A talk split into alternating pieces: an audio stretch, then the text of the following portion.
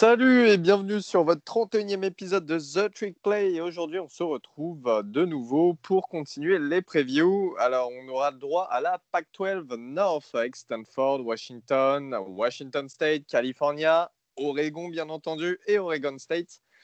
Euh, déjà, pour commencer, on a pris un petit peu de temps entre la première preview et celle-ci parce que, voilà, en ce moment, avec le Covid, on ne sait pas trop si la saison va être repoussée. Il y a beaucoup d'informations contradictoires qui sortent. Euh, la Pac-12 et la Big Ten ont décidé, ces conférences ont décidé de ne jouer que des matchs intra-conférences, donc que des équipes de la même conférence entre elles, et d'éliminer les matchs euh, bah, d'équipes hors de ces conférences. Euh, donc déjà, ça, ça a été un gros bouleversement. Donc on s'est demandé dans le podcast si on allait continuer les previews. Puis finalement, on s'est mis d'accord, mais c'est vrai qu'on a statué ça et que ça a pris un peu de temps. Voilà, et le temps de tous se réunir pour redémarrer. Eh bien, nous voici. On va démarrer avec le Stanford d'Augustin. Stanford, une des écoles les plus réputées des États-Unis, voire du monde, qui est un bon programme de football habituellement. Augustin, comment peut aller Stanford pour 2020 alors, euh, Stanford, Stanford euh, je pense que ça ne peut aller, euh, pour répondre à ta question, que mieux. Alors, on va revenir un petit peu sur l'an passé. Quatre victoires pour huit défaites, dont trois victoires en conf et six défaites. Euh, avec un tel bilan, évidemment, tu n'es pas classé à la People et tu ne disputes pas de ball. Donc euh, voilà, c'était une triste saison pour les Cardinals. Bien loin sont maintenant les années où Stanford était sur le devant de la scène du college football. Et en fait, c'était il n'y a pas si longtemps finalement, puisqu'ils enchaînaient euh, depuis 10 ans des balls tous les ans, dont des gros balls, dont des balls majeurs comme le Rose Bowl par exemple. Donc l'année dernière, des défaites face à USC, UCF, Oregon, UCLA, Colorado, Washington State, California et Notre-Dame. Euh, Seule euh, lumière au tableau euh, pendant la saison, ce fut la victoire contre Washington. Mais bon, c'est une victoire anecdotique, euh, anecdotique pardon, pour une saison qui était bien morose pour ce programme qui nous avait habitué à, tellement mieux. Quoi. donc, comment expliquer en fait ces, ces mauvais résultats sportifs? Donc, déjà, c'est les blessures. Euh, qui ne sont pas du tout à négliger. Kiji Costello n'a pas connu une saison facile, euh, c'était le QB titulaire, parce qu'il a eu des blessures qui sont réapparues au fil de la saison, tout comme euh, le all-line star de l'équipe, Walker Little, qui s'est blessé dès le premier match de la saison. Donc voilà, on peut dire qu'aujourd'hui, Stanford est en reconstruction et un programme digne de ce nom ne peut pas continuer avec les résultats qu'ils ont connus cette année. Donc à l'intersaison, euh, une intersaison qui a été plutôt mouvementée du côté des Cardinals, euh, parce que leur quarterback, Kiji Costello, euh, a transféré du côté de Mississippi State. il rejoint Mike Leach, l'ancien coach des Cougars de Washington State, dont on vous fera la preview après. Donc il va laisser sa place de titulaire à David Mills, qui était le first quarterback de la classe de 2017 et qui avait déjà beaucoup joué cette saison dans le sillage bah, de Kiji Costello blessé. Donc euh, pour sa dixième saison à la tête des Cardinals, David Shaw, le head coach, il aura à disposition en attaque euh, évidemment David Mills, qui sera la pièce centrale du puzzle. Il devra confirmer son statut de meilleur euh, quarterback de la classe 2017. sur ce côté-là, je ne me fais pas trop de soucis. Il nous a montré qu'il pouvait gagner des matchs, dont des matchs importants comme celui face à Washington. mais si Stanford veut briller en attaque, ils devront avoir un bon jeu à la course parce que Stanford l'an dernier a trop souffert c'était une des pires équipes euh, du pays en termes euh, de, yards parcourus à la course. Donc il va falloir qu'un running back se manifeste pour offrir de l'air à Mills. Donc je pense à Austin Jones, un jeune sophomore. Et comme il bénéficiera du retour de Walker Little et de Drew Dalman, je pense qu'il pourra devenir un, facteur X et il, offrira un meilleur avenir aux Cardinals. Euh, du côté des receveurs, il faudra regarder attentivement, et ça je vous conseille de regarder. Il a des, beaux highlights euh, sur YouTube. Euh, c'est Semi Sirocco, qui sera le leader offensif et le receveur privilégié de Mills. Donc un peu dans la tradition de Stanford, c'est un receveur assez puissant, comme Stanford sait faire avec par exemple les Zach ou les Austin Hooper qui étaient tight ou les Arcega Whiteside. Donc c'est un bon joueur sur qui David Mills pourra compter. Alors le gros défaut de cette équipe, c'est la défense. La défense fait terriblement peur. L'an dernier, elle a beaucoup trop subi en encaissant en moyenne une trentaine de points par match.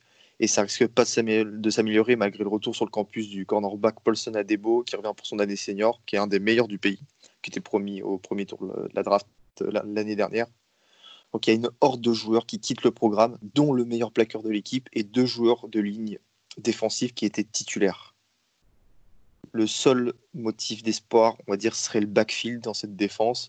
Adebo, il sera accompagné euh, de Kendall Williamson, un safety qui nous avait fait beaucoup mal face à Notre-Dame euh, l'an dernier. Et euh, voilà, quoi, la défense va trop dépendre de l'intégration des freshmen et sophomores et des joueurs de transfert. c'est vraiment l'inconnu du côté de la défense. Et aussi, parlons des équipes spéciales. T'as le kicker Jet Toner qui devrait revenir et c'est un des meilleurs du pays. Voilà. Donc, si je devais résumer sur les points faibles et points forts de l'équipe de Stanford, c'est un jeu à la course qui n'existe pas encore et une ligne défensive inexpérimentée. C'est sur ces deux aspects-là que Stanford pourra apercevoir un meilleur futur. Donc niveau calendrier, calendrier classique, beaucoup de matchs de Pac-12. Euh, en raison du Covid-19, les matchs face à Notre-Dame, Brigham Young et William Mary sont annulés. Donc ils accueilleront USC, Washington State, Oregon State, Colorado et ils se déplaceront du côté d'Arizona, UCLA, Oregon, Washington et California. Donc ils seront des déplacements compliqués. Donc ça laisse entrevoir euh, quand même. Euh, j'ai pas une très bonne projection euh, quant à USC. Je pense que ce serait une saison compliquée. Je les vois créer, je, les vois pas en fait créer la surprise face à Secador parce que à chaque fois ce sera en déplacement et l'équipe me semble trop, fébrile pardon pour créer la surprise. Euh, j'estime que le match important sera contre USC euh, dès la troisième semaine chez eux. C'est ce match qui lancera véritablement la saison et qui permettra de savoir euh, si les Cards ont évolué et s'ils peuvent prétendre à un bowl de fin d'année. Donc voilà, c'était ma preview pour les Cardinals de Stanford. Eh bien, merci beaucoup, Augustin. Stanford qui ne peut qu'aller mieux, comme tu l'as dit. Donc, euh, ce sera à voir la saison prochaine. C'est peut-être le début d'une nouvelle ère du côté de la Californie. On va passer à Washington, euh, donc, euh, qui représente bah, l'État de Washington, hein, ce qui est la plus grosse fac la plus proche de, Seattle. Et ce sera moi, Elio de Maryland, qui vais la présenter. Alors, Washington, l'année dernière, qui ont gagné 5, 8 matchs pour 5 défaites. Sauf qu'en conférence, ils ont gagné que 4 matchs pour 5 défaites, euh, notamment des victoires face à USC, Arizona, Washington State à l'Apple Cup, hein, qui est la rivalité. Avec l'autre grosse fac de l'État, Boise State au Las Vegas Bowl et des défaites face à California 19-20, Stanford, Oregon 31-35, Utah 28-33 et Colorado 14-20. Donc vraiment des, de toutes petites défaites, ça se joue un touchdown ou un peu moins. Et donc, euh, au niveau des bowls, bah, ils ont été au Las Vegas Bowl tout de même. Hein. Ils n'étaient pas classés au People, mais ils ont été au Las Vegas Bowl et battu Boise State 38 à 7. Euh, Boise State de Hank Bachmeyer. Euh, les mouvements en intersaison. Eh bien, au départ, c'est l'aide coach, le coach principal, Chris Petersen, qui a souhaité arrêter, qui jugeait qu'il y avait un peu trop de pression à son poste et donc qui a préféré euh, se la jouer relax et partir. Euh, l'offensive coordinateur Bushamdam, je suis un peu désolé, il faut tous les citer parce que c'était des joueurs très très importants dans l'effectif, mais Nick Harris, le center, cinquième tour chez les Browns, Nick Harris qui avait devant toutes les caméras, on s'en rappelle, hein, insinué qu'il avait besoin d'un plus gros sexe. C'est ce qu'il avait dit littéralement. Donc voilà. Euh, le QB euh, Jacob Eason, bien sûr, la pièce maîtresse, hein, quatrième tour chez les Colts. Trey Adams euh, chez les Bills. Et d'ailleurs, c'est Trey Adams qui avait dit ça. Excusez-moi, j'ai confondu avec Nick Harris. le Titan Hunter Bryant chez les Lions. Salvan Ahmed, 11 touchdowns la saison dernière chez les Niners. Le running back. Aaron Fuller, le receveur chez les Sioux. Et le cornerback Miles Bryant chez les Patriots. Au niveau des arrivées, eh bien, il y a du beau monde. Hein. Savile Smalls, un 5 étoiles, le troisième meilleur edge du pays cette année, donc euh, pour la classe 2020. Miles Murrow, 4 étoiles, quatrième meilleur center du pays. Gary Natchet, huitième guard du pays. Et Mike Milan et Odunze, qui sont deux receveurs 4 étoiles.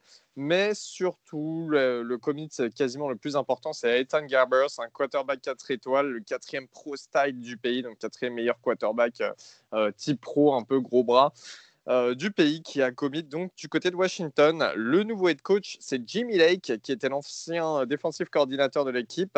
John Donovan sera au poste d'offensive coordinateur, qui lui était euh, pendant plusieurs saisons offensive assistant chez les Jaguars, hein, notamment quand les Jaguars étaient allés euh, presque au Super Bowl et qu'ils avaient perdu face aux Patriots, hein, avec Blake Bortles en quarterback, donc fallait le faire et l'arrivée aussi en tant que transfert de Kevin Thompson, le quarterback de Sacramento State, 27 touchdowns, 8 interceptions. Faut les notifier ce genre d'arrivée parce que c'est des gens qui peuvent prendre une place de titulaire à voir. Les points forts de cette équipe, c'est une très grosse équipe sur le papier, un hein. très très bon recrutement en 2019 notamment. Une très bonne ligne défensive. Les Tuligas et Noah, Toutele, Bounce, Smalls, là-dessus, c'est non, vous en, vous en entendrez forcément ou deux de très bons linebackers derrière à prévoir, Tryon, Emery, Calvert et aussi un des meilleurs défensifs backs du pays en la personne d'Elijah Molden que je présenterai juste après. Donc une énorme défense pour un coach à vocation défensive. Hein. Les points faibles, ce sont l'attaque, beaucoup d'interrogations après de nombreux départs, des nouveaux receveurs qui doivent s'imposer assez rapidement et définir qui sera le nouveau quarterback, Simon ou Morris. On va voir ça juste après. En joueur à suivre en attaque, c'est Richard Newton, le nouveau running back titulaire, déjà auteur de 10 touchdowns la saison dernière. Donc ça peut être une belle attraction de l'attaque avec une bonne line qui a Washington. Washington qui est une des meilleures écoles euh, pour former les O-line, donc c'est très bien.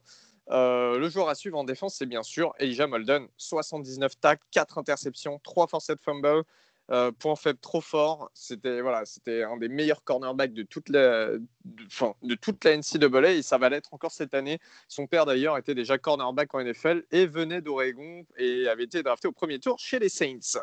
Euh, en attaque, le, il faut définir le QB titulaire entre le sophomore Dylan Morris, hein, qui était un 4 étoiles, quatrième meilleur quarterback du pays en 2019, et l'autre sophomore, Jacob Simon, qui était le sixième meilleur quarterback du pays en 2018. Donc, il y a du travail hein, à devoir départager ces deux-là. Euh, trouver un nouveau Titan très fiable après le départ d'Hunter Bryant, qui était le meilleur receveur et marqueur de l'équipe la saison dernière, et développer les receveurs, hein, Marquis Spiker, Terrell Bynum, Pukanakua et une bonne O-line comme d'habitude. La défense, tous les postes sont très fournis, une très bonne D-line à développer, un bon corps de linebacker, de bons DBs emmenés par Molden, mais aussi Keith Taylor et Trent McDuffie. Vraiment, ça va être intéressant. Il y a peu d'équipes qui vont réussir à se défaire de, cette grosse défense de Washington. Ça va faire mal dans le nord-ouest des États-Unis.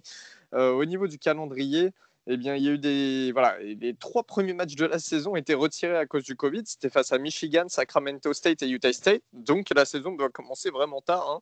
Euh, ensuite, euh, Washington affrontera Oregon à l'extérieur pour la grosse rivalité. Oregon State, Utah à l'extérieur de nouveau, Arizona à domicile, Californie à l'extérieur, Stanford à, domicile, USC à l'extérieur, Colorado à domicile, puis la fameuse rivalité face à Washington State, Apple Cup. Euh, en match important, je dirais que c'est Oregon en week 4, hein, en, week 4 pour la rivalité que ça représente, et parce que de, deux nouveaux QB des deux côtés s'affrontent en ayant eu le temps de jouer des matchs avant. Euh, ça, c'était au tout début, parce que maintenant, ça sera bah, leur premier match au nouveau QB qui s'affronteront. Donc, ça va, ça va être pas mal. Il euh, y a Utah aussi, il faut voir le match face à Utah, car c'est des équipes qui se valent, mais qui aussi ont perdu de bons joueurs à la draft. Hein. Donc, on verra où Washington en est euh, à ce moment-là dans sa saison face à Utah. Et puis après, il y a une très belle portion de matchs. Hein. Après Utah, tu as Arizona, California, Stanford, puis USC. C'est vraiment une super belle portion de matchs qui donnera une vraie idée de la saison des Huskies. Hein. Euh, de Washington. Les objectifs, je dirais, pour 2020, c'est confirmer d'être une des meilleures défenses du pays, trouver son quarterback euh, indiscutable, hein, prêt à relever l'offense bah, après le départ de Jacob Eason, ce qui n'est pas facile, et retourner dans le top 25 AP People, parce que ça, c'était très bizarre de ne pas les y voir à la fin de saison l'année dernière. Euh, moi, en termes de projection, eh bien, j'avais mis 9-3 au tout début, mais maintenant qu'il y a eu l'annonce des matchs en moins, je dirais 6-3, 6 victoires, 3 défaites. Euh, des défaites surtout face à Oregon, Utah et USC, parce que je pense qu'après, offensivement, Washington ne sont pas encore au point. Ça sera le seul point négatif. Et, puis voilà, donc pour la présentation des Huskies de Washington, qui promet encore et qui emmènera encore, comme chaque année, de nombreux joueurs à la draft. Euh, on va passer à Oregon, Oregon présenté par Robin, qui tient le compte Oregon France sur Twitter. Euh, bah, du coup, très, euh, heureux de, faire cette, cette, cette preview d'Oregon. Donc, euh, pour le récapitulatif un peu de la saison, on, finit à, à, 12 victoires, 2 défaites. On finit avec un, bilan de conférence de 8 victoires, 1 défaite. Ça nous fait terminer à la, cinquième place du, des AB Polls, donc juste, une place derrière le, carré final pour participer au, au playoff pour le championnat national. Donc on perd les deux matchs, euh, un match en ouverture contre Auburn 27-21. Euh, c'est dommage parce qu'on perd, euh, on perd après avoir mené tout le match. On fait, une grosse rentrée contre Auburn qui, a plutôt une bonne défense. on mène tout le match, mais c'est notre défense à nous qui, qui, va pêcher. donc c'est très dommage. Et ensuite, on perd contre Arizona State 31-28. Donc Arizona State avec leur, leur QB freshman Jaden Daniels qui nous a fait, euh, je pense qu'il nous a fait très très mal et c'est un peu le match qui lui a permis de, se révéler sur la scène, euh, nationale parce que bah, avec un adversaire comme Oregon et cette, la défense qu'on a eue, ça fait très mal de, de se prendre ça. Donc c'est ce qui a anéanti nos, espoirs de, de playoff euh, NCA, puisque à, cause de ça on avait deux défaites et on sait, on sait à quel point c'est dur de rentrer en, en playoff. Mais on a quand même 8 victoires en conférence. Donc on a battu, euh, on a battu nos rivaux euh, Washington, Washington State, USC, Oregon State évidemment pour le Civil War, mais ça, on n'apprend rien à personne que ils sont nuls. On verra tout à l'heure. Euh, non, c'était pour la petite pique. Donc on finit champion de la Pac-12. Donc c'est très bien. On gagne 37-15 contre Utah, qui était à l'époque classé 5e du pays. Donc c'était un gros match pour eux parce que s'ils gagnaient, ils allaient potentiellement au championnat national. Donc euh, très, très grosse victoire. Et on est qualifié pour le, Rose Bowl en tant que, champion de la Pac-12. Et on bat Wisconsin de la, Big Ten, euh, qui était classé 8e à l'époque. On le bat 28-27 avec 3 touchdowns euh, à la course de Justin Herbert. Donc très très bonne, très bonne saison. Ça aurait été une très très bonne, ça aurait été une très bonne réussite si on avait, si on avait été en playoff. Mais, mais je suis quand même satisfait de la victoire au Rose Bowl. Donc, euh, sachant qu'on perd qu'un seul match en conférence, donc euh, ça, prévoit un, bel avenir. En, ce qui concerne les départs, du coup, c'est là où, ça pêche un peu parce que les départs, on a perdu beaucoup, beaucoup de joueurs. Donc pour les plus gros, euh, les plus gros départs, on a forcément Justin Humbert qui finit, qui finit sixième choix de draft. On a la moitié de la ligne offensive, même pas la moitié, les, les trois quarts. On perd du coup notre centre, notre guard, notre tackle, et euh, un deuxième guard. du coup, on perd euh, Shane Lemieux qui est parti à Dallas, à Dallas. On perd Jake Henson qui est parti aux Packers. On perd Calvin Throckmorton qui n'a pas été drafté mais qui est parti euh, aux Saints. C'est ça, tu confirmes? Exact. Bah, parfait, du coup. Et on perd aussi, du coup, Dallas Warmark. Et et personnellement, j'étais très très surpris euh, de voir Throckmorton euh, pas drafté et de voir qu'il euh, arrive chez nous, chez les Saints, parce que vous savez, je suis fan des Saints. très bonne surprise, vraiment très bonne surprise. C'est ça, ça, pas été drafté à cause de, de, son senior ball terrible, vraiment horrible, horrible, et de son combine plus que moyen.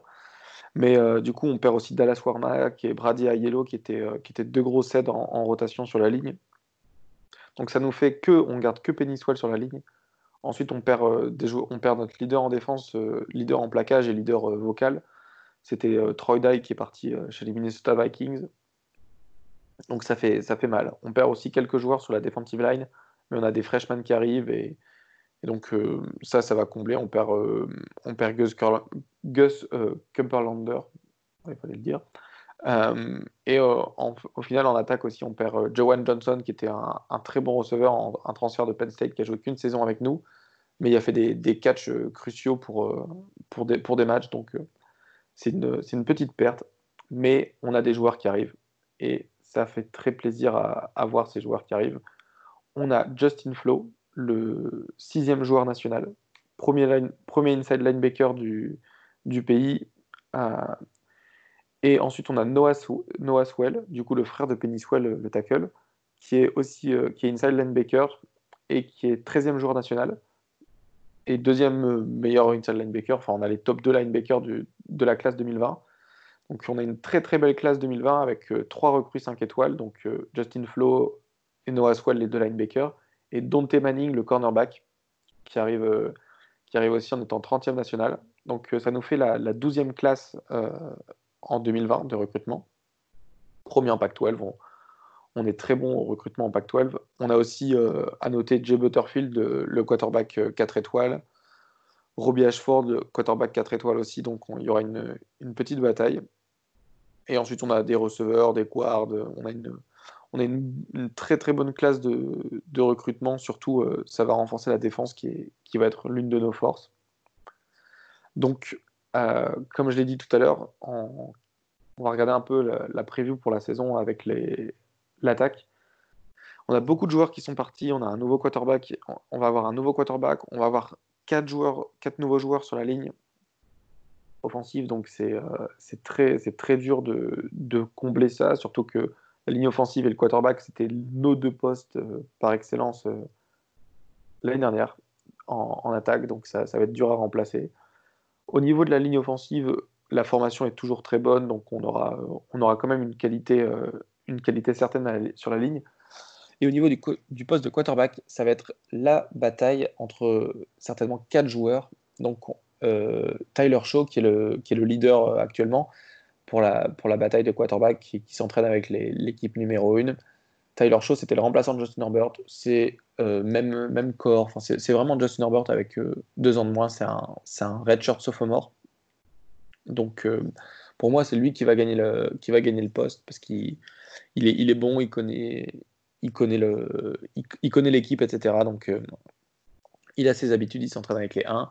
Ensuite, on aura du coup euh, Jay, Butterfield et Robbie Ashford, mais on a les deux freshmen, mais on a aussi un transfert en, en provenance de Boston College qui est Anthony Brown, qui était quarterback 4 ans, il me semble, titulaire 4 ans à Boston College donc qui arrive à, Oregon euh,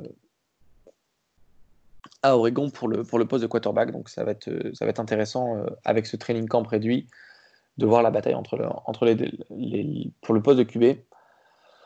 Donc, euh, ce qui nous amène à la défense, du coup, la force de la défense. La force de l'équipe, ça sera la défense cette année. Donc, on a en 2019 le meilleur joueur du pays qui était Kevin Thibodeau en poste de, de edge rusher, donc, qui est qui est très très très fort. Enfin, pour moi, c'est le meilleur, et pour d'ailleurs tout le podcast, c'est le, le, meilleur joueur défensif du pays, alors qu'il est seulement sophomore. Ensuite, on a du coup notre duo d'Inside Baker qui va tout de suite, euh, tout de suite jouer avec, euh, avec du coup Justin Flo et Noah, euh, Noah, Swell. Et on a aussi notre secondary, du coup notre, notre DB qui sont. C'est un peu. Pour moi, c'est le meilleur corps de DB du pays avec euh, Javon Holland, qui est un safety qui sera drafté certainement au premier tour. On a Nick Pickett, on a Dante Manning qui arrive, le freshman avec 5 euh, étoiles. On a euh, Brady Breeze qui a, beaucoup produit en fin de saison. Enfin, a, on a, on a vraiment des, excellents joueurs. En plus, on a aussi, aussi Williams qui arrive, en, le, freshman de l'année dernière, qui, a, qui, a, beaucoup produit. on a Michael Wright, pardon, euh, donc euh, c'est quelque chose qui est, très, euh, bénéfique pour la suite. Du coup, c'est notre défense qui va être, énorme.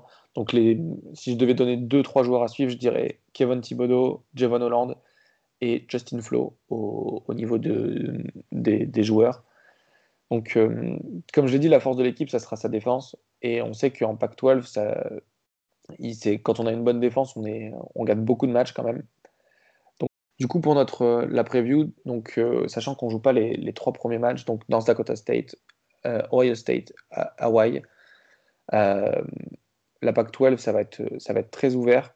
on, va pouvoir, on va pouvoir remporter pas mal de matchs. Sachant qu'à la place d'Ohio State, on joue Utah le 12 septembre. Donc, sur, la dizaine de, sur, sur les 10 matchs, je nous vois perdre un seul match, donc soit contre Utah, soit contre USC ou Arizona State. Sachant que si on en perd un, on n'en perdra pas deux ou théoriquement on peut faire du 10-0 ou du 9-1, ce qui nous amènera au, au Pac-12 Championship Game, euh, où on a de, bonnes chances de, remporter la Pac-12 encore, puisqu'on on domine le recrutement, on domine le coaching.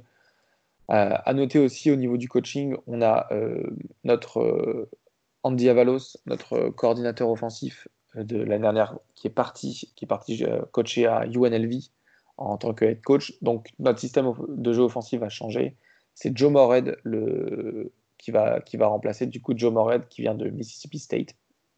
Ça va être, euh, ça va être intéressant à voir le, système de jeu qu'on met en place. Est-ce que ça va, ça va marcher avec euh, Tyler Shaw euh, Du coup, ça va, être, ça va être intéressant à voir. Et pour finir, on va quand même parler de, nos deux running backs, notre duo de running back CJ Verdell et Travis Dye, du coup, qui vont être encore une fois pour la troisième saison consécutive les deux les deux leaders à la course et euh, très bonne saison en perspective de CJ Verdell. Donc, euh, bilan final d'Oregon, une défaite, du coup, soit 9-1, soit 10-0. Merci beaucoup Robin pour avoir présenté ton équipe d'Oregon. On va tout de suite passer ben, justement à vos voisins hein, d'Oregon State qui vont être présentés par Guillaume de Florida. Oui, donc pour, pour Oregon State, donc c'est la troisième année sous le, head coach Jonathan Smith. Euh, pour, euh, ce pour euh, les résultats de l'année dernière, donc ils ont fini en 5 victoires, 7 défaites. 4 victoires, 5 défaites au sein de la conférence. Donc une saison où il y avait vraiment du mieux à, Oregon State après, deux, après quelques années vraiment compliquées. Je pense, en tout cas pour moi, il commence à voir le bout du tunnel parce que cette fiche de 5-7 aurait très bien pu se terminer en, en, 7-5 par exemple. Ça n'aurait pas, pas été un, ça répète un scandale. Beaucoup de petites défaites, euh, notamment par exemple contre, contre Hawaï où ils perdent 31-28, euh, contre Stanford où ils perdent 31-28 encore une fois, contre Washington où ils perdent 19-7, ou contre, euh, ou contre Washington State où ils perdent 54-53 dans un, dans un shootout assez représentatif parfois de, de la PAC-12. Donc voilà, donc une année une année euh, avec du mieux. On ne sait pas encore ça, attention, hein, pas, ça ne va pas jouer le, top 25, euh, bien évidemment. Mais il y, a, vraiment du mieux et ça se voit au Oregon State. À mon avis, ça fait plaisir aux fans.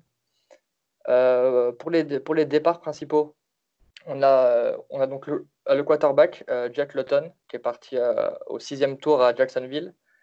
Jack, Blake pardon, Brandel, le tackle, qui est parti à Minnesota aussi au sixième tour et Isaiah Hodgins, qui est le receveur, qui est parti à Buffalo, toujours au, sixième tour.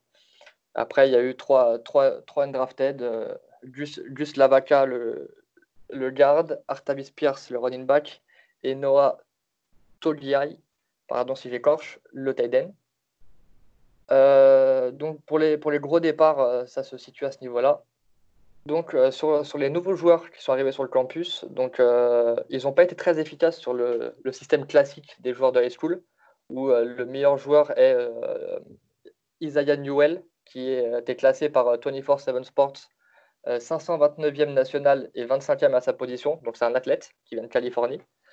Mais par contre, donc c'est que du 3 étoiles, leur, tout leur, à tout leur commit.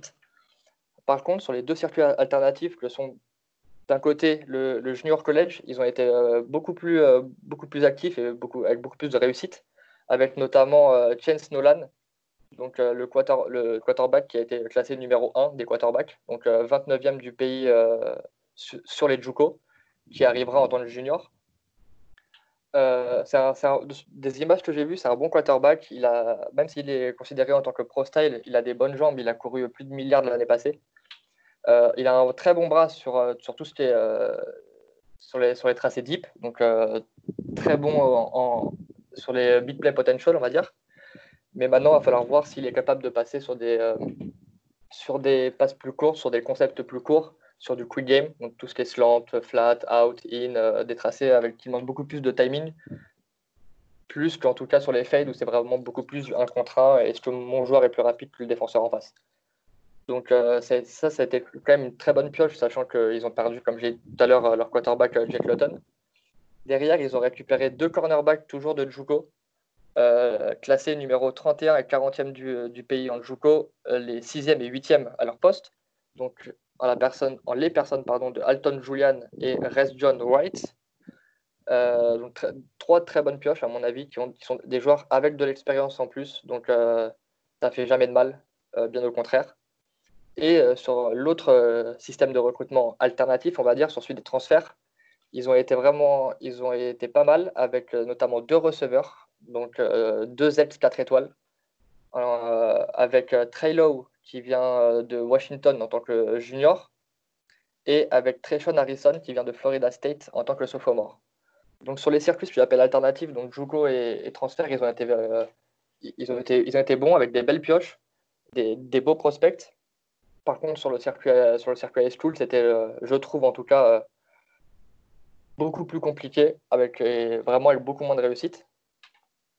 Donc maintenant, on va passer un peu aux, joueurs euh, principaux en attaque et en défense. Donc tout d'abord en attaque, donc, déjà, il va falloir régler la, question du quarterback. Donc avec soit Chance, Nolan, comme je viens de vous le dire, ou avec le, le redshirt junior Tristan Biebia donc euh, ça, qui, lui est déjà là depuis du coup euh, trois ans, donc qui connaît le système, qui connaît le coach.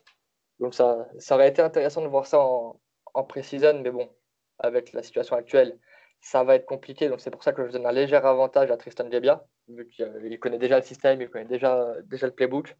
Donc je donne un, léger avantage. Euh, sur le poste de receveur, ça va aller. malgré le départ de Isaiah Hodgins, ça va vraiment être, euh, euh, ça va être un très bon corps de receveur, il n'y a pas de souci. juste à savoir si le quarterback en place pourra faire des passes. Et au niveau du running game, euh, ils récupèrent quasiment tout leur, euh, la plus 80% je crois de leur production. Donc, euh, donc ça là-dessus, ça va vraiment pas être un problème. J'ai perdu le nom du, running back, excusez-moi. C'est Pierce, non Jefferson pardon, Jefferson qui revient, qui, qui avait Jermar Jefferson qui au, au State avait un, espèce de running back committee donc à ce niveau-là, il n'y a aucun souci. Sur la ligne, euh, il reste de l'expérience malgré quelques départs, donc ça ne sera, pas, sera pas un problème non plus. Maintenant, la grosse, grande force de, cette équipe, ça va, être, ça va être très clairement la défense, où euh, la majorité des, titulaires sont de retour. Euh, autour, autour de la outside linebacker Amilcar Rachid, qui est vraiment pour moi le joueur important en défense de Oregon State, donc qui a, qui a le record euh, de l'équipe, enfin du programme en tout cas, en, sac et en tackle for loss. Euh, du coup, l'année passée, donc il a, battu ses deux records. Donc ça va être une, très grosse défense qui va devoir en tout cas porter, je ne sais pas si elle le fera, mais qui va devoir porter cette équipe. Donc on va passer au calendrier de 2020 maintenant. Donc euh, sur leur calendrier, ils ont perdu leurs trois premiers matchs donc, euh, à Oklahoma State, euh, à la maison contre Colorado State, à la maison contre Portland State. Donc, euh, c'est dommage pour eux parce que pour moi, ça leur a fait deux, deux victoires assez, assez simples contre Colorado State et Portland State. Maintenant, il leur reste le calendrier de la Pac-12, donc avec Washington State à domicile, Arizona State et Washington à l'extérieur, California à domicile, Stanford à l'extérieur, UCLA à domicile, Utah à l'extérieur et pour finir Arizona à domicile et le Civil War qui s'appelle plus Civil War mais que je vais continuer à appeler Civil War contre Oregon aussi à domicile. Donc euh, de base avec un calendrier complet je leur, aurais donné un, bilan de 6 victoires 6 défaites. Maintenant euh, comme euh, ils, vont perdre enfin ils perdent leurs trois premiers matchs ça arriverait du coup à 4 victoires 5 défaites Cependant, je vais être un poil plus optimiste en fait et je vais les faire monter à 5 victoires, 4 défaites. Donc leur première saison euh, positive et éventuellement, selon comment la saison se passera, on ne sait pas, du tout comment les conditions pour, pour les ball games et si même il y aura des ball games. Donc éventuellement ball eligible, en tout cas, avec un bilan positif. Donc euh, en défaite sûre, euh, évidemment, je vois Utah et Oregon. Après, les deux matchs, enfin les trois matchs charnières pour moi qui vont dicter leur saison, ça va être Arizona State, Washington et Stanford. Alors après, malheureusement, ces trois matchs, ils les jouent à l'extérieur, donc ça va pas être, va pas être facile. Cependant, euh, je pense qu'ils peuvent faire créer une surprise euh, avec une, bonne dynamique. Euh, si le quarterback qui va gagner la, qui va gagner la battle arrive à s'installer et à prendre les rênes de cette équipe, personnellement, je les vois vraiment bien s'en sortir et enfin euh, voir le bout du tunnel et euh, tous les efforts euh, tous les efforts du coach Jonathan Smith qui en est donc à sa troisième saison. Avec du mieux chaque saison je les vois continuer à s'améliorer continuer à, à, progresser et pourquoi pas dans deux ou trois ans peut-être recommencer en tout cas à, chatouiller à chatouiller les plumes des Ducks. Mais pour l'instant ils en sont loin encore mais voilà, je leur donne, euh, je leur donne 5 victoires, 4 défaites sur, sur ce, sur ce calendrier-là. Merci Guillaume pour cette note pleine d'optimisme et réalisable, hein, c'est vrai. Tu n'as pas tort. On va passer après Oregon State, qui était donc la deuxième plus grosse fac de l'Oregon, à Washington State, qui est la deuxième plus grosse fac après Washington de l'État de Washington. Washington State qui va être présenté par Augustin de Notre-Dame et moi-même. Augustin, je te laisse introduire les Cougars. Alors ouais, les Cougars ou euh, euh, pour les intimes. Alors euh, l'an dernier, c'était à... il, sur un, pardon, sur un bilan de 6 victoires pour cette défaite, ce qui leur offre évidemment pas une place dans la people, mais qui les qualifie pour un bowl de fin d'année face à Air Force lors du Cheez It Bowl, un match qui a été perdu d'ailleurs. Alors, il faut à tout prix parler, lorsqu'on parle des Cougars, de cette intersaison. Euh, le légendaire coach de Washington State, Mike Leach, est parti pour Mississippi State et ça va changer beaucoup de choses. Alors, pourquoi ça a changé beaucoup de choses? Parce que Mike Leach, c'est un des adeptes de la Air Raid Offense en college football. Et il, envoyé, il avait envoyé ces deux dernières années, par exemple, en NFL, Gardner Minshew et Anthony Gordon. Donc, il y a un nouveau cycle qui s'ouvre du côté des Cougars avec une nouvelle philosophie de jeu. Le nouveau coach, il se nomme Nick Rolovich. Donc, c'est l'ancien head coach d'Hawaï. Et lui, pour le coup, il n'est pas du tout dans la red offense, mais dans le jeu à la course. Donc, on va assister à, une, véritable, un véritable changement de philosophie d'un programme qui avait comme réputation bah, de lancer des ballons à tout va. Quand tu regardes euh, les, euh, les, les, box scores euh, de Washington State ces, dernières, ces dernières années, c'est à quasiment à tous les matchs plus de 400, 500, 600 yards et parfois des matchs à plus de 700. Enfin bref, comme. Et des scores énormes, scores énormes. Oui, voilà, c'est ça. Enfin, euh, c'est euh, contre Oregon State l'année dernière, il y a eu 53 à 51, euh, comme disait Guigui. Donc voilà, c'est une équipe qui était intéressante à jouer. Et ce qui sera encore plus intéressant cette année, c'est de voir comment ils vont effectuer cette transition, ce changement de philosophie. Alors, au niveau de l'attaque, ils perdent. Ouais. Ouais, juste, je te complète un tout petit peu. à Mike Leach, c'est même pas un des. C'est l'inventeur de la Red Offense. Euh, c'est lui qui l'a développé, c'est lui qui l'a, qui a, avec ses, les mecs qu'il a eu sous son, sous son aile, euh, l'a développé dans tout le college football. Pardonne-moi de t'interrompre aussi, mais Guillaume, toi, tu as eu des amis qui avaient fait euh, du, shadow coaching du côté de Washington State avec, avec Mike Leach et qui avaient participé aux réunions et aux entraînements de l'équipe, c'est ça? Très rapidement. J'ai ouais, deux amis donc, de, de, mon club, du Flash de la Courneuve, qui avaient eu la chance de partir il y a 3-4 ans, si je dis pas de bêtises, euh, faire ce qu'on appelle du shadow coaching. Donc, ils suivaient tous les coachs euh, en, meeting, sur le terrain, au match, euh, au repas, partout. Donc, c'était littéralement l'ombre des coachs. Et ouais, ils, nous, m'avaient raconté un peu, ils avaient tellement appris. C'est déjà Mike Leach, à part de ce qu'ils m'ont raconté, c'est un, un, mec en or. C'est un mec ultra drôle. Donc ça, on a pu le voir un peu sur les, sur les petites vignettes qu'on voit à la fin des matchs ou quoi. moi, j'ai l'image de Gardner, de Gardner Minshew qui vient lui coller sa petite moustache gimmick à la fin d'un match. Euh, ouais, c'est vraiment, vraiment déjà un mec super cool et c'est vraiment un mec plein de savoir. Euh, vraiment, ils sont arrivés, ils avaient euh, quatre ils sont rentrés à, ils sont rentrés à Paris, ils avaient quatre carnets plein de notes de tout ce que leur avait expliqué Leach sur la RED. Et franchement, c'est peut-être la plus grosse perte de Washington State pendant cette intersaison. Merci pour l'anecdote du coup et Augustin, bah, donc ouais, voilà, bah, du coup maintenant c'est Kiji Costello du côté de Mississippi, de State qui profitera euh, justement euh, des commentaires de euh, Mike Leach. Donc niveau attaque pour les Cougars la saison prochaine, comme Anthony Gordon est parti aux Seahawks, ça sera forcément un QB inexpérimenté qui fera son apparition cette année, donc il aura fort à faire pour que les fans oublient les perfs de Gordon à plus de 600 yards par match. le titulaire, il n'est pas encore connu parce que Rolovic, il a déclaré très tôt en conférence de presse que tous les quarterbacks auront une chance de débuter un match. Donc, véritable euh, compétition euh, à venir durant les camps. Et ils sont beaucoup, ces euh, quarterbacks. La logique voudrait que ce soit le sophomore Cameron Cooper qui débute ou le freshman Gunner Cruz qui était bien classé. Et ils seront aussi en compétition avec trois Walcon. Donc on ne sait pas du tout quel quarterback sera titulaire. Mais la véritable attraction, et c'est pour ça qu'il faudrait peut-être regarder un ou deux matchs de Washington State l'année suivante, enfin cette année, pardon, c'est le running back junior Max Borghi. Euh, Max Borghi, qui est un des meilleurs running backs du pays. Il est très impressionnant à avoir joué, notamment quand il s'agit de casser les placards. Je crois d'ailleurs qu'il mène euh, la stat au niveau euh, du pays. Bref, il inscrit 7 touchdowns pour 1414 yards en tout l'an dernier. Et là, cette année, il devrait exploser parce qu'il sera plus mis à, contribution par son nouveau coach qui est un partisan du jeu à la course. Et d'autant plus que la O-line sera presque intégralement de retour et le nouveau QB pourra compter sur des, receveurs euh, expérimentés. Merci la RR d'offense bah, ces dernières années. Quoi. Et il risque par contre de recevoir moins de ballons.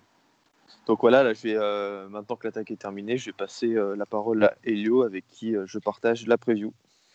Oui, du coup, on va passer à la défense. Alors la défense, il n'y a pas grand-chose à dire. Hein. Ils ont pris pas mal de points contre eux l'année dernière, les Cougars.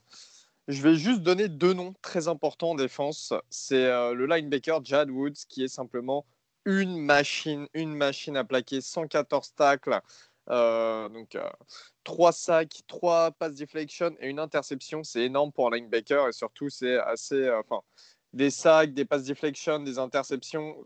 Pour un linebacker, c'est quand même assez, assez particulier. Euh, donc vraiment, Jad Woods qui va, être, qui va articuler cette défense autour de lui, ça c'est clair et net et qui aura sûrement sa place dans un roster NFL à, la fin de la saison prochaine, vu qu'il sera en classe junior et donc éligible à la draft. En safety, c'est Skyler Thomas qui, avec 72 tacles la saison dernière et 4 interceptions, mènera la danse du côté du backfield.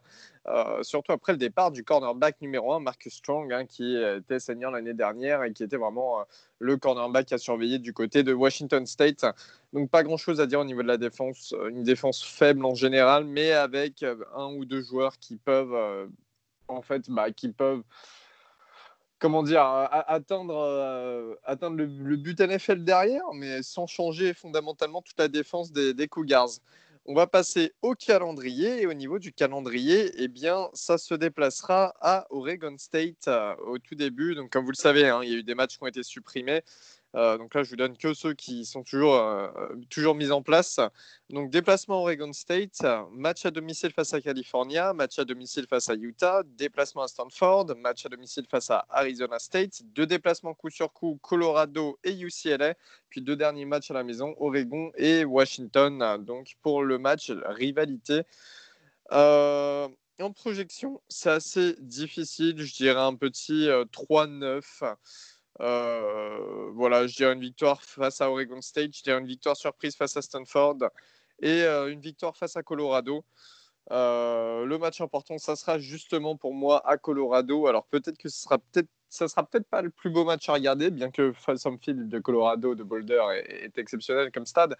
Mais ça sera plutôt, je dirais, un match qui donnera le ton de la saison de Washington State. C'est ce qu'ils arrivent à battre une équipe qui est un peu du même niveau à l'extérieur en plus. Les enjeux de l'équipe, c'est de démarrer l'après Mike Leach hein, avec l'arrivée de Nick Rolovic et euh, ses nouveaux coachs hein, qu'il a amenés depuis Hawaï. Donc, euh, c'est sa première saison du côté de Washington State. Mais à Hawaï, il avait fait du très gros boulot pour les Rainbow Warriors avec un bilan positif. Et puis, il avait aussi développé un certain Cole McDonald, hein, quarterback maintenant des Tennessee Titans. Euh, voilà, qui a, été développé sous la tutelle de Rolovic. Rolovic qui est connu pour être un coach très proche des joueurs, très, très aimé des joueurs en tout cas, qui a même fait visiter euh, la fac de Washington State à des comics, des commits, euh, euh à des commits. il est, en fait, il se baladait à vélo sur la fac, il avait une webcam un truc comme ça sur, sur, sur la tête et puis il faisait il se promenait dans la fac pour montrer aux, commits euh, à quoi pourrait ressembler la fac pendant le Covid et quoi, voilà, pour leur donner envie de venir. Donc c'est assez sympa, Rolovic, donc, qui est reconnu pour ça, qui va utiliser du shoot and run hein, au niveau du jeu.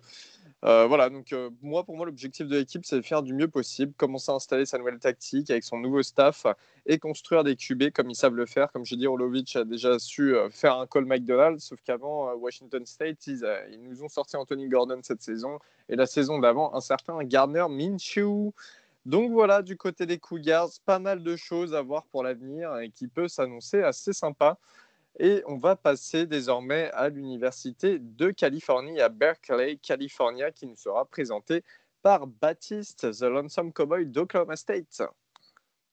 Donc merci Elio, direction Berkeley donc pour, euh, pour, présenter la, fac donc, de Cal euh, pour cette année donc 2020.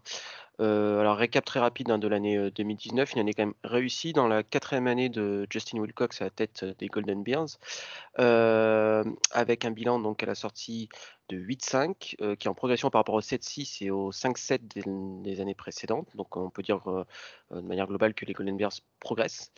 donc avec notamment une victoire contre Stanford euh, dans le match dans The Big Game, hein, la première victoire depuis 9 ans, donc euh, la fac a récupéré la Stanford Axe, comme on dit, et une victoire dans le, dans le Red Box Bowl contre Illinois, euh, donc pour finir sur une note très positive, et avec un vrai momentum, histoire de rentrer, de rentrer dans l'année 2020, qui s'annonce quand même une année un peu un peu charnière pour la, carrière de Justin Wilcox à la tête des, des, Golden Bears, sachant qu'il y a eu quand même pas mal de changements au niveau des, coordinateurs. aussi bien au niveau offensif que défensif, avec l'arrivée de Bill Musgrave au, niveau de l'attaque et Peter Salmon qui gagne du grade et qui devient co-coordinateur défensif avec Tim De Donc pas mal de changements à ce niveau-là donc au niveau du, coaching staff, sachant qu'au niveau des, départs, la, fac a quand même perdu un trio assez important en défense avec le trio Ashton Davis, Jalen Hawkins et Evan Weaver, qui faisaient partie des, meilleurs joueurs de la Pac-12 l'année dernière au niveau défensif. Evan Weaver qu'on ne, présente plus, qui avait fini meilleur plaqueur de, du et Football en 2019. Donc forcément avec mine de rien, donc du, des trous à boucher en défense. on y reviendra un petit peu plus tard.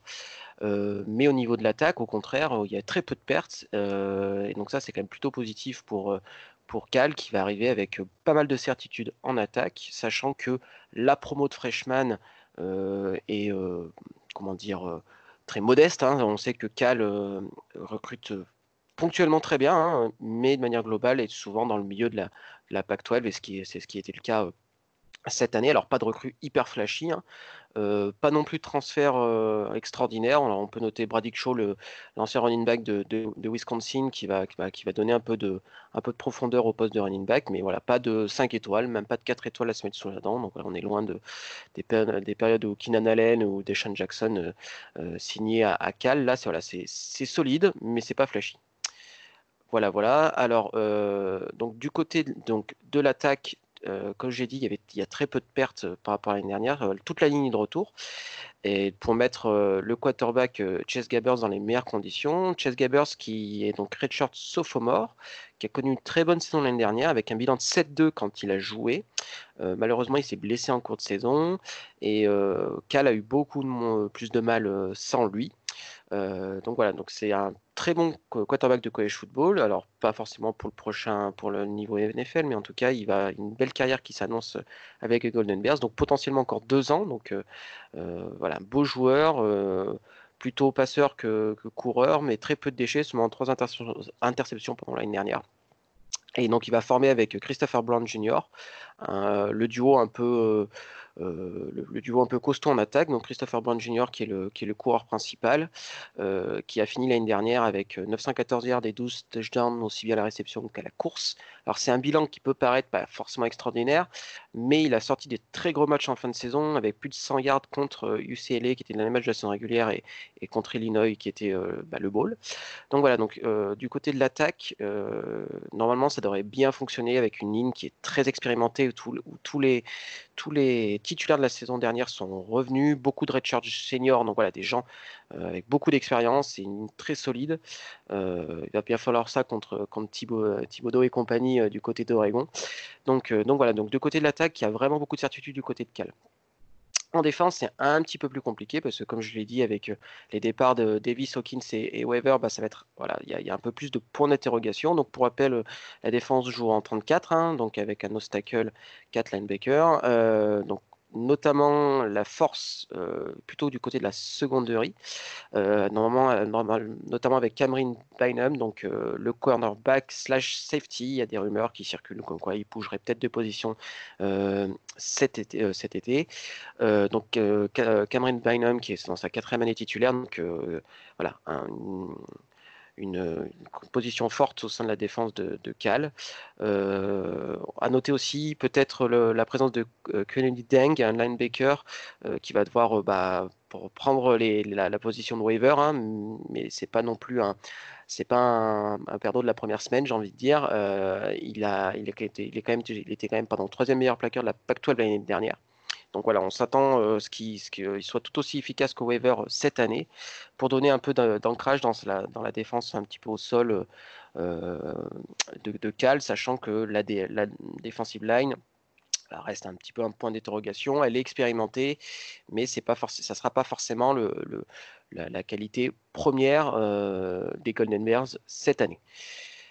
Alors, euh, avec euh, la suppression des matchs euh, intra-conférence de cette année, donc Cal a perdu bah, trois de ses, concurrents, donc notamment TCU, hein, qui était quand même un match hyper excitant le samedi 5 septembre. Donc, malheureusement, ce match n'aura pas lieu. Et donc, donc 9 matchs au programme pour, pour Cal, avec probablement le point d'orgue, la réception d'Oregon. Le 17 octobre, match un peu charnière pendant la saison des Golden Bears. une victoire contre Oregon, ça pourrait vraiment, en plus de mettre un, quand même une défaite dans la case du concurrent principal dans cette division-là, je pense que ça, ça, mettrait vraiment un coup de boost au moral et, et ça permettrait presque de viser la, division nord de la PAC-12. Alors ça va être très compliqué, on sait que sur le, sur le papier, Oregon est quand même plus costaud, mais voilà, on ne sait jamais, c'est sur un match, c'est à Berkeley au Memorial Stadium, on sait, voilà, tout peut se passer. Alors pour rappel, en dehors d'Oregon, ils commenceront par une, la réception d'Utah, donc Utah qui a pas mal perdu aussi, hein, donc je pense que c'est un match très prenable. Après, il y a deux déplacements à Washington State et USC. Euh, Wazoo, on sait que ça va être compliqué avec le nouveau head coach euh, qui, arrive. Euh, ensuite, il y a un déplacement à USC, donc bon, pareil. On ne sait pas trop ce qu'il sera de la saison de USC. Alors, est-ce que ça va être. voilà, c'est le gros point d'interrogation. Alors, c'est très possible qu'il soit très, soit fort, mais c'est aussi très possible que Clayton soit peut-être même plus le head coach à ce moment-là. Donc, voilà. Donc, trois matchs vraiment euh, gagnables en début de saison. Donc après déplacement à Oregon, comme j'ai parlé, réception d'Oregon State, où là, pareil, Oregon State, euh, ça devrait le faire quand même, même si c'est possible. On sait que la Pac-12 a quand même cette capacité de, de, de, voilà, de, de, perdre des matchs, euh, qui de, voilà, de se un peu elle-même. Euh, donc voilà, Oregon State, ça devrait passer, mais attention quand même. Réception de Washington, déplacement à Arizona State, réception de Stanford et réception de UCLA. Donc voilà, donc un quand même un un, emploi du temps très favorable pour, euh, pour euh, California cette année, euh, notamment les, quand même les deux plus gros matchs d'Oregon et Washington, qui devraient être voilà, les deux grosses têtes d'affiche cette année en, en, Pac-12 North, bah, c'est à domicile. donc, alors, on sait que cette année, avec des spectateurs ou pas, on n'en sait rien, mais voilà, peut-être que l'impact domicile sera moins important que les années précédentes, mais toujours est-il que le match sera à domicile et que c'est, peu importe, toujours un avantage. Donc a priori, euh, je, je, partirai sur un, bilan de 6-3 entre 5-4 et allez, si ça rigole vraiment, 7-2. Euh, mais je pense que le 6-3 me semble une bonne, euh, une bonne, un bon compromis avec, avec une deuxième ou troisième place à la clé au classement de la, de la Pac-12 North. Alors pas suffisant pour aller récupérer la division. Hein. Je pense qu'on est tous d'accord que euh, que, Robin risque d'être euh, heureux en fin de saison. Mais voilà, j'ai une, bonne année avec, euh, pour, pour Cal avec un effectif hyper, hyper expérimenté. Et on sait que l'expérience en college football, c'est très important. Alors, le talent pur hein, des recrues 5 étoiles, c'est aussi important. Mais, mais voilà, des gens, comme j'ai dit, beaucoup de, de, de seniors. Donc, ça veut dire des gens qui sont en cinquième, voire sixième année. Donc, voilà, donc presque des adultes. Et on sait que c'est hyper important pour durer toute une saison et pour, voilà, pour, euh, pour avoir un peu d'expérience face à la jeunesse euh, peut-être d'Oregon ou de, ou de fac qui recrute un petit peu mieux. Voilà. Merci Baptiste euh, pour ton analyse de California. Donc n'hésitez pas à aller voir California. C'est toujours une fac assez, assez impressionnante et qui académiquement est, excellente. On va quand même faire des pronostics pour la Pac-12 North pour la saison 2020. Et je suis déjà en train de réfléchir. Donc, je pense qu'on est tous d'accord qu'Oregon sera premier. Absolument. sans problème. Et, pour faire une petite bold prédiction que j'ai pas dit dans mon analyse, c'est euh, pour moi, grâce à notre 9-1 euh, ou 10-0, on va aller au. On va être dans le carré final pour aller en playoff. Pour moi, on sera à S'il y a des playoffs. S'il y a des playoffs. S'il y a des playoffs. S'il y a des playoffs, mais pour moi, on sera à la quatrième place. Comme vous avez failli l'être cette, cette saison. Un match près. Ouais, c'est ça. Derrière Notre-Dame. Pardon. Alors, Oregon en numéro 1. Numéro 2, Washington. On est à peu près d'accord là-dessus. Oui, Washington. Washington, ça se mérite. Numéro 3, California. Moi, je bah. mettrais Oregon State, numéro 3. Moi aussi, je, je mettrais Oregon State, mais après, California, c'est typiquement euh, le genre d'équipe euh, qui peut faire un rush euh, sur la saison et qui peut vraiment mettre à terre toutes les, tous les odds euh, qui, étaient contre elle. Et euh, ça ne me choquerait pas du tout de voir California euh, moi, je troisième, voire deuxième. Moi, je dis California 3. pour le coup, moi, je suis plutôt d'accord avec vous. Et pour moi, il y a trois équipes comme ça. C'est Oregon State, California et Stanford. Pardon. Stanford. En fait, pour moi, ces trois équipes-là vont être entre 3 et 5. Après, il faudra juste avoir l'ordre. Mais voilà, moi, c'est juste mon avis personnel. Ah, mais les trois peuvent finir euh, en 5-4 positif ou en 3-6, quoi. En gros. Eh bien, justement, je pense qu'après California, ça va jouer entre Oregon State et, Stanford. Et euh, les amis, on est à peu près tous d'accord pour dire que malheureusement, Washington State sera sûrement euh, toute dernière de ce classement. Ouais, il y a des chances. Trop de changements. Malheureusement. Mais bon, ils seront dans. Ça sera néanmoins une équipe intéressante à suivre dans le sillage. Oui. Mm. Mais ce sera une équipe intéressante euh, voilà, à suivre, quand même avec leur running back qui est très cool à voir jouer.